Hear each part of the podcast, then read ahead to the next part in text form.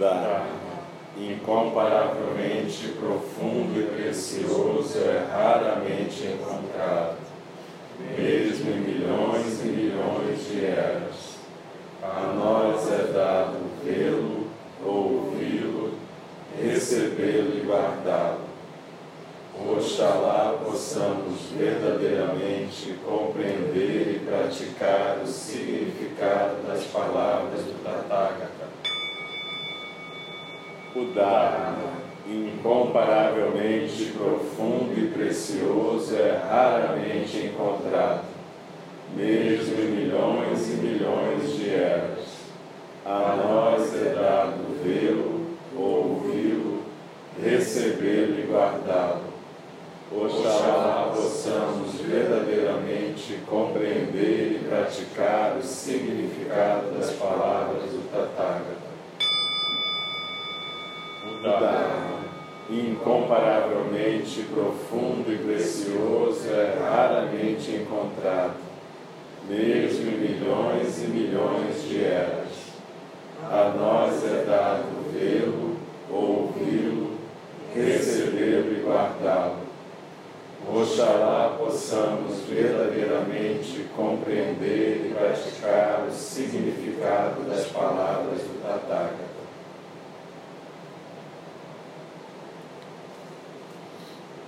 Então, procura recuperar o seu contato com o seu centro. Conecta a postura, ombros soltos tronco ereto e respiração tranquila. Procura focar na expiração e na postura. Deixa os olhos suavemente fechados. Diz, acende a luz aí, por favor. Obrigado. E procurem deixar as palavras fluírem. Não se preocupem em entender ou conversar mentalmente. Mas, de novo, a gente está estudando o capítulo Atividade Não Dividida do Shobogenzo. Então é exatamente isso. Estejam simplesmente presentes aqui agora na postura, na expiração, deixando as palavras simplesmente fluírem.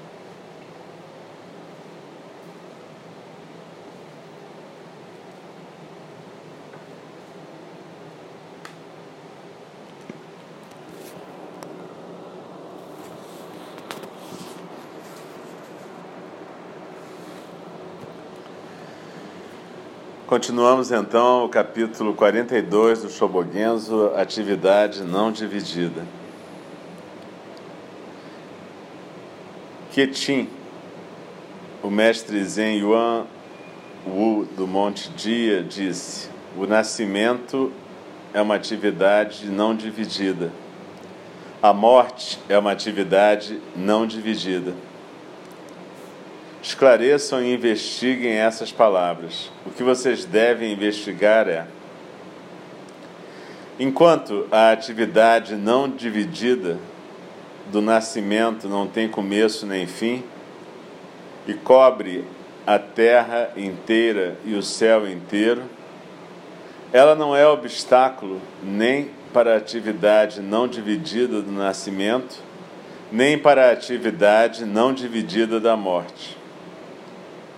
No momento da atividade não dividida da morte, enquanto ela cobre a terra inteira e o céu inteiro, ela não é obstáculo nem para a atividade não dividida da morte, nem para a atividade não dividida do nascimento. Sendo assim, o nascimento não é obstáculo para a morte, e a morte não é obstáculo para o nascimento. Tanto o céu e a terra inteiros aparecem no nascimento assim como na morte. Entretanto, não é que a mesma e única terra, o mesmo e único céu, se manifestem completamente no nascimento e na morte. Apesar de não serem um, não são diferentes. Apesar de não serem diferentes, não são os mesmos apesar de não serem os mesmos, não são muitos. Da mesma forma, no nascimento existe a atividade não dividida de todas as coisas. E na morte existe a atividade não dividida de todas as coisas. Existe uma atividade não dividida naquilo que não é nascimento e não é morte. Existe o nascimento e existe a morte na atividade não dividida. Sendo assim, a atividade não dividida do nascimento e morte é como uma pessoa jovem que se alonga ou se curva, ou é como alguém que está dormindo e durante a noite busca o seu travesseiro. Essa é a realização na vasta e maravilhosa luz. Exatamente no momento tal como esse, vocês podem supor que, já que a realização se manifesta na atividade não dividida, não existia realização anterior a ela. Entretanto, anteriormente a essa realização, já se manifestava a atividade não dividida. A atividade não dividida que se manifestava anteriormente não é obstáculo para a realização presente da atividade não dividida. Desta forma, a sua compreensão pode ser manifesta momento após momento apresentado na Sanga, na residência do antigo governador da província de Izumo, junto do templo de Roku Haramitsu, em Kyoto, no 17 dia do 12 mês do terceiro ano da era de Nindi, 1242. Pode apagar a luz, por favor?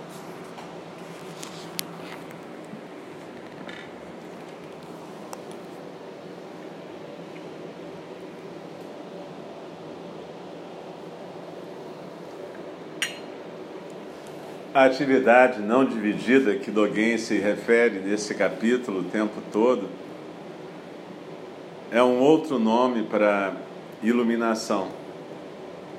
Atividade não dividida. É simplesmente um ponto de vista sobre a iluminação. Se você olhar para a iluminação, como prática contínua, como faz Dogen Zenji, você vai estar olhando para a iluminação como atividade não dividida. E o que quer dizer atividade não dividida? Quer dizer que no momento em que tudo está se manifestando aqui e agora, não existe qualquer divisão. Tudo simplesmente é o que é, o que está sendo. O que faz com que a gente não exista nessa atividade não dividida, ou que a gente não esteja na iluminação, é que a cada momento a gente se coloca fora dessa atividade, a gente se coloca fora do processo da realidade. E a gente fica cultivando exatamente aquilo que é a imaginação, aquilo que está fora desse momento presente a gente cria uma lacuna entre nós e a realidade. E é por isso que a gente não vive essa atividade não dividida, que, no entanto, existe desde sempre. Existe antes da própria realização da atividade não dividida no nascimento e morte. E existe depois da realização da atividade não dividida no nascimento e morte.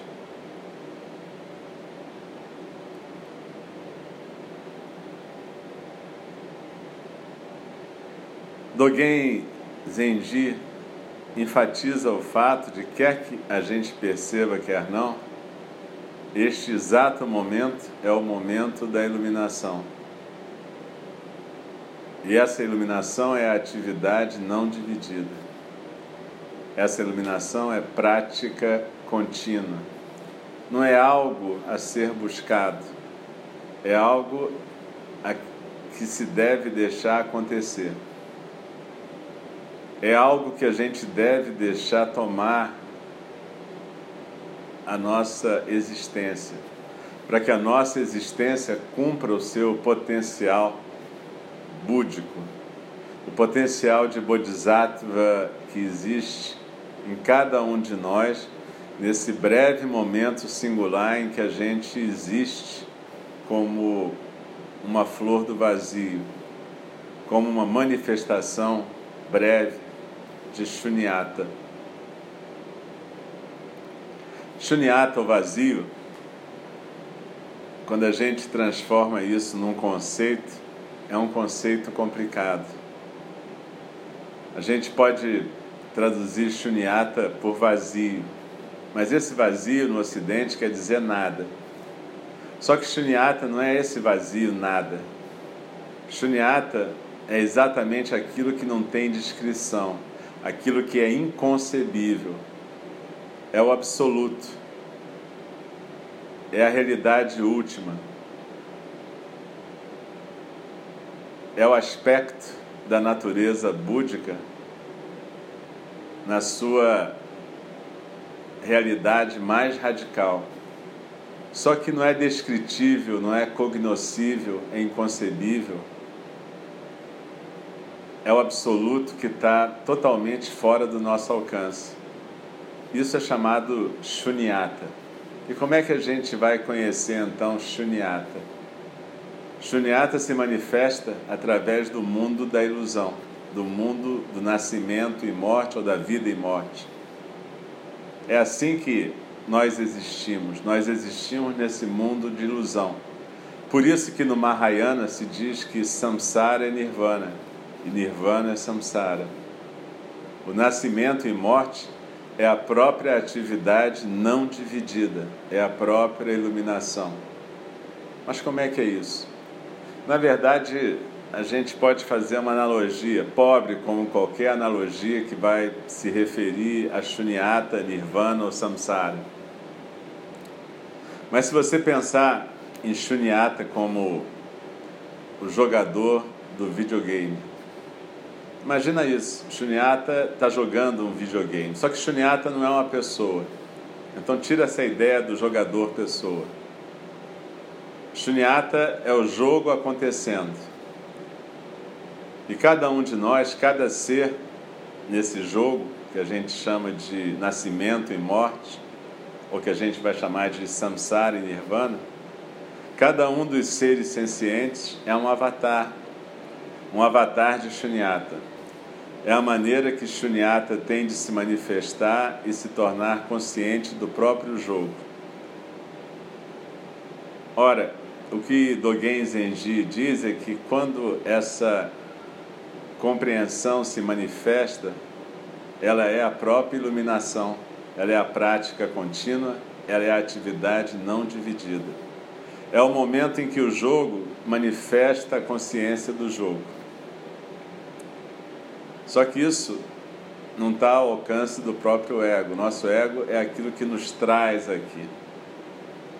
Através de meios habilidosos, a gente faz com que o ego se proponha a praticar. O ego se propõe a praticar porque ele tem a ilusão de que ele vai se libertar do sofrimento, que ele vai dominar a iluminação, que ele vai ser um Buda, que ele não vai ter mais ansiedade, tristeza, que ele vai estar mais além de tudo, que ele vai ser um super-homem, ou uma super-mulher, ou um super seja lá o que for. Mas isso aí é o que faz, é um meio habilidoso que a natureza búdica usa para trazer a gente para a prática. Porque, na verdade, a prática implica num apagamento do ego. O ego continua a ser uma função executiva, a função de conduzir esse corpo no mundo.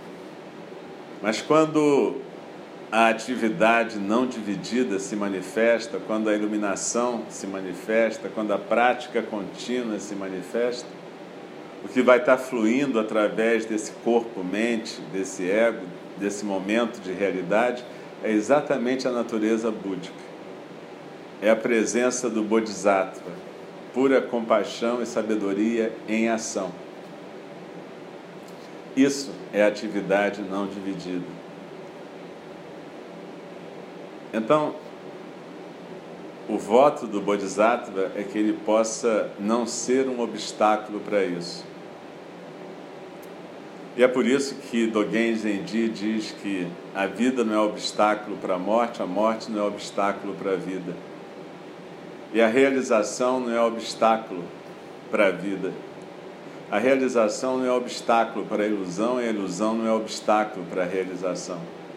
O obstáculo para tudo isso é o apego, que faz com que a gente fique preso exatamente nesse espaço entre nós e a atividade não dividida, espaço criado pela mente, a lacuna que eu estava falando no começo.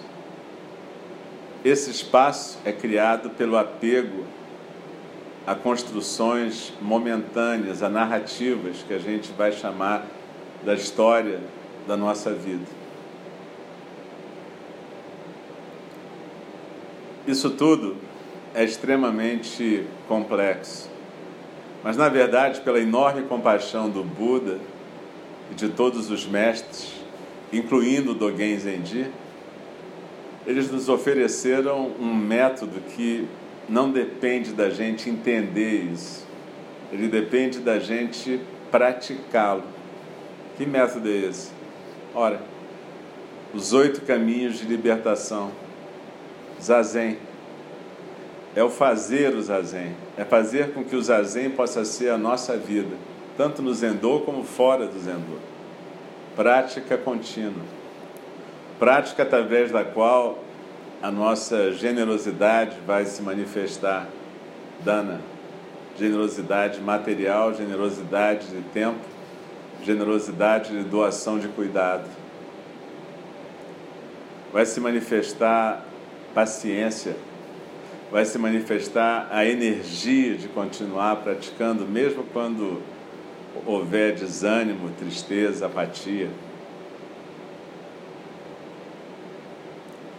As paramitas todas vão se manifestar. O nome do templo onde que é citado no final do capítulo diz que Dogen estava na casa de um antigo governador junto do templo de Roku Haramitsu, que em japonês quer dizer as seis paramitas.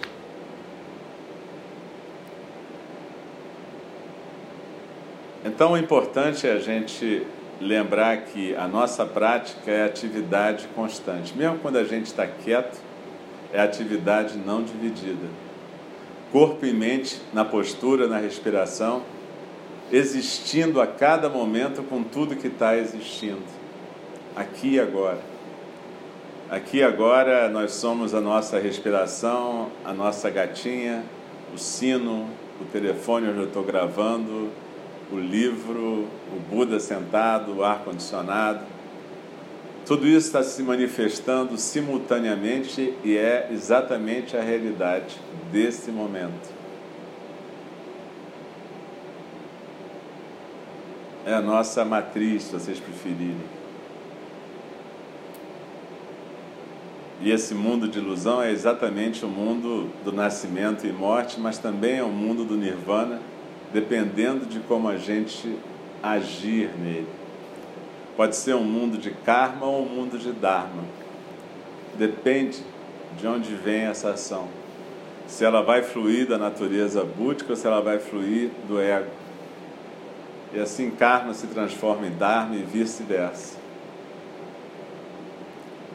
Nos últimos tempos, a gente tem estudado aqui em Enindi e também nos retiros que a gente fez, um em Portugal e um em Lumiar, a gente vem exatamente estudando a prática contínua, a prática do zazen no dia a dia, ou zazen no cotidiano, o zazen no ritual, o zazen no SAMU, no templo, o zazen no trabalho fora daqui, o zazen a cada momento da nossa vida.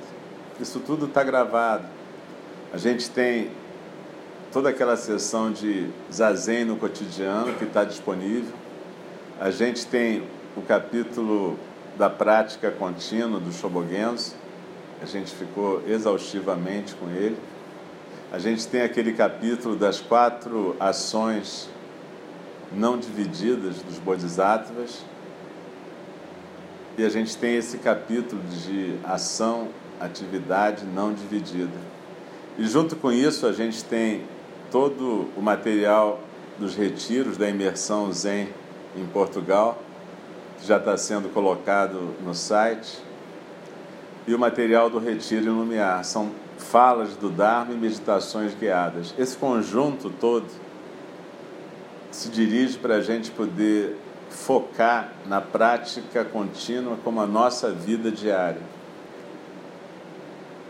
Então eu sugiro que todos escutem esse conjunto todo várias vezes, sem pressa, ouvindo as falas do Dharma e praticando as meditações orientadas que estão associadas a essas falas. E assim a gente vai começando a se aproximar daquilo que é a atividade cotidiana do Bodhisattva.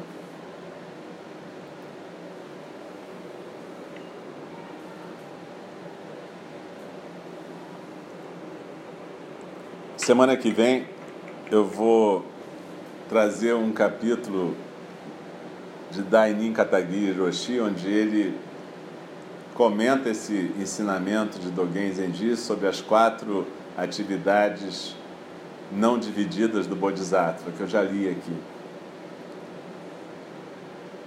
E ele vai fazer parte desse grupo de, de falas do Dharma e meditações orientadas, voltadas para o nosso dia a dia.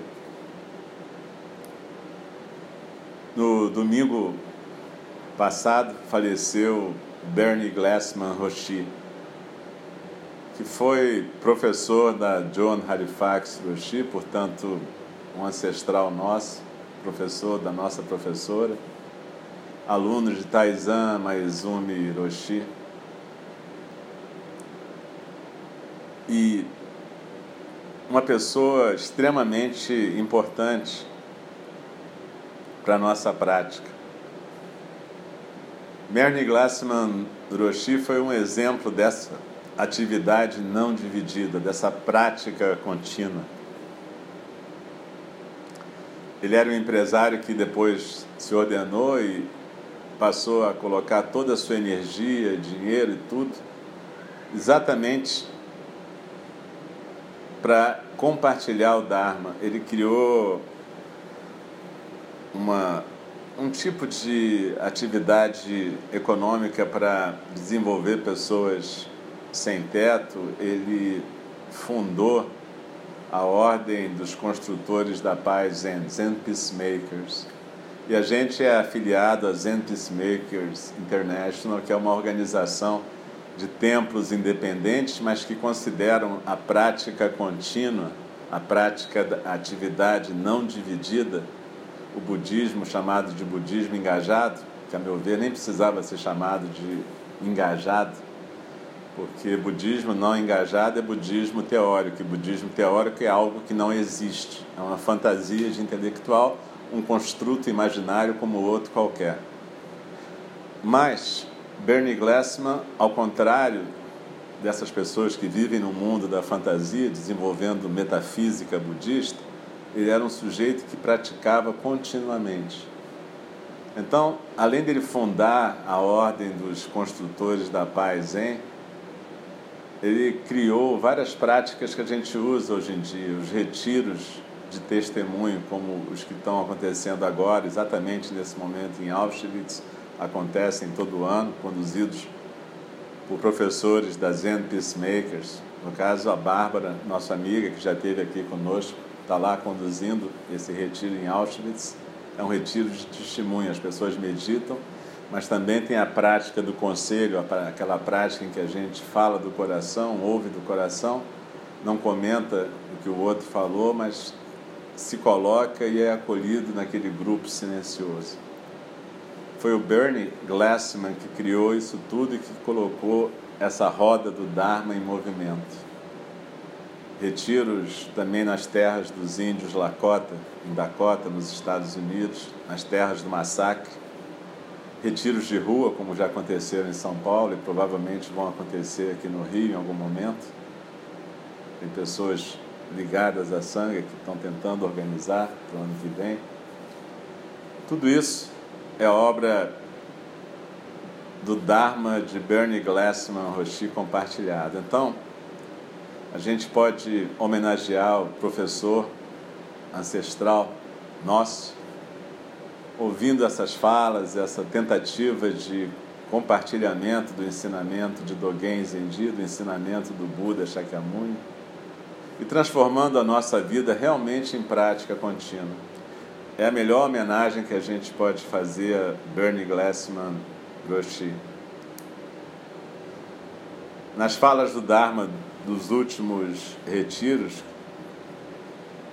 na verdade eu utilizei textos de Dogen Zenji, Dainin Katagiri Roshi, Tokuda Roshi e Deshimaru Roshi, todos vinculados à prática contínua e ao zazen na vida cotidiana. Então daqui a pouco a gente vai terminar o nosso ano de prática aqui, prática pública, e vai entrar num período de recesso em dezembro, após praticamente após o retiro do Rohatsu. Então a gente vai ter bastante tempo na virada do ano para escutar tudo isso e praticar tudo isso. E tornar a nossa prática um farol, como diz Shantideva, um farol para aqueles que estão na escuridão, uma ponte para os que precisam atravessar para outra margem um remédio para aqueles que estão doentes. A gente está vivendo tempos extremamente doentios. Não só na sociedade brasileira, como em várias sociedades do mundo. Mas os tempos de crise, os tempos doentios, são tempos em que a, a oportunidade de praticar aumenta. Os bodhisattvas são curtidos no fogo, como diz o Buda Shakyamuni. A gente sair da zona de conforto é aquilo que faz com que a gente desperte, desperte para o Dharma e desperte para o incêndio que está consumindo o mundo. O incêndio que está consumindo o mundo, o mundo do nascimento e morte, não começou porque determinada pessoa ganhou uma eleição no Brasil. Esse incêndio está há muitos séculos nas nossas, nas nossas culturas. Esse incêndio exatamente tem a ver com o narcisismo, tem a ver com a fixação e o apego ao ego. O que é o capitalismo senão o apego ao ego levado à sua expressão máxima? A noção de propriedade, a noção de um meu separado do seu, e que se você se dá mal é culpa sua, eu não tenho nada com isso, eu não tenho que ser solidário, eu não devo ter compaixão. O que é isso a não ser o domínio absoluto do ego? Então, quando vem pessoas, como a que foi eleita agora no Brasil, como o que foi eleito nos Estados Unidos há mais tempo, como o que foi eleito na Turquia, como o que foi eleito na Itália, isso não é um momento específico, isso é apenas a manifestação do karma, do karma das nossas culturas. Um país como o nosso, que foi construído em cima de genocídio, do sangue dos índios, dos negros, dos pobres, e que nunca passou isso a limpo Nunca teve a prática do conselho na nossa sociedade. As coisas não são faladas. Isso se reproduz nas nossas famílias. Quantos pactos de silêncio, quantos abusos não são falados. É por isso que a nossa sociedade é uma sociedade que vive as manifestações do karma e não do dharma.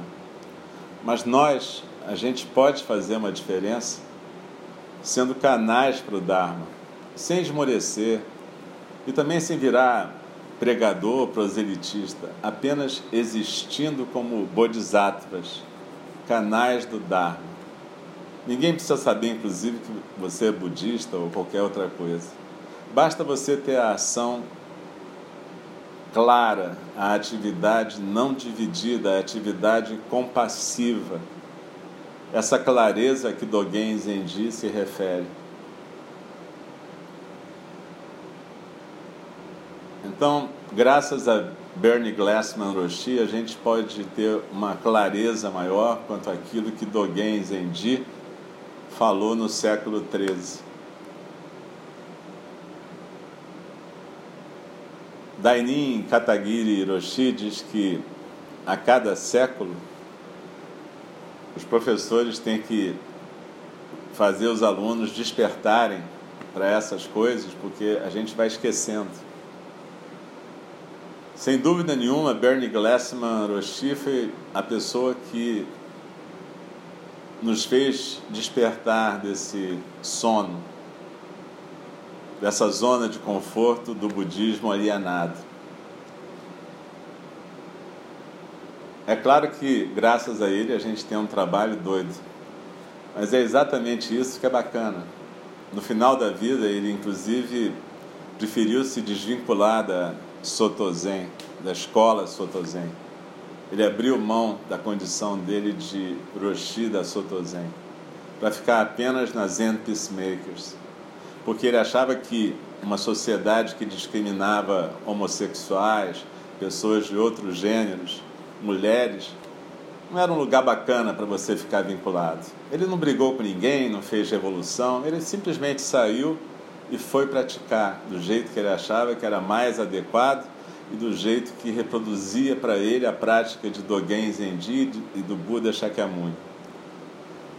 É isso que Dogen Zenji está sempre pedindo para a gente. Se você for ver por que, que ele. A razão para ele ter escrito o Shobogenzo foi que ele achava que rapidamente os praticantes iam se esquecer daquilo tudo e ele queria deixar registrado para aquilo pudesse ser recuperado em cada momento. E ele tinha toda a razão, porque 150 anos depois dele, a prática já tinha resvalado para uma coisa formalista, para rituais religiosos vazios e poderes. E o Shobogenzo só foi redescoberto no século XIX, no final, no final do século XIX. Mas ainda bem que ele escreveu, ele teve fé de que essa prática contínua não iria desaparecer, graças mesmo que tivesse a um praticante em cada geração. Então é isso, a gente não tem que esmorecer na nossa prática, nem se deixar levar pelo cultivo da depressão egóica, porque certas coisas que a gente desejava não aconteceram não vão acontecer. Não importa. O que, que é o período da vida humana diante da eternidade? A eternidade é outro conceito que a gente fala e a gente não compreende, na verdade. Shunyata é a eternidade, é o que está fora do tempo, é aquilo que é inconcebível também. E ao mesmo tempo é o momento exato em que tudo se manifesta. Então, exatamente nesse momento, a gente pode e deve manifestar a natureza búdica. E como é que a gente faz isso? Praticando o zazen e deixando que o zazen nos pratique no Zendô, no Samu e fora daqui também. Que a gente possa honrar os nossos ancestrais, especialmente o Buda Shakyamuni, Bodhidharma, Dogen Zenji, Bernie Glassman Roshi. Sem esquecer Kodo Sawaki Roshi, Taizan Maizumi Roshi, toda, todos os mestres que nos antecederam. Mas nesse momento específico, homenageando Bernie Glassman Roshi, pelos seus 79 anos de vida, dos quais a maioria dedicados à partilha do Dharma. Que a gente possa honrar esse ancestral e que a gente possa também honrar todo o sacrifício dos nossos pais, dos nossos ancestrais sanguíneos que nos fizeram viver até aqui. A gatinha disse que está na hora de acabar. Professora.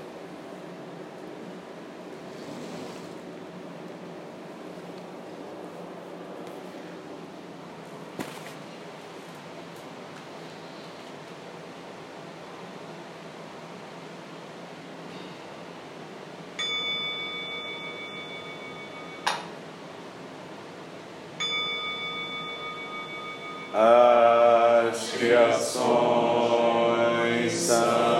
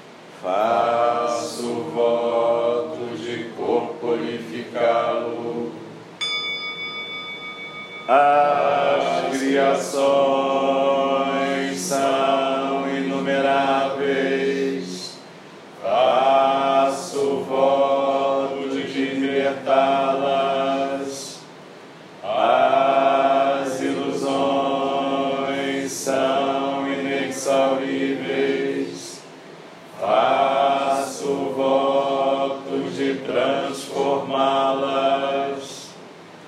A realidade é ilimitada, faço voto de percebê-la.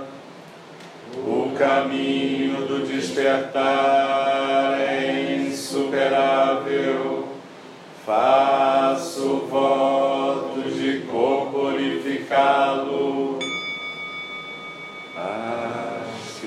So.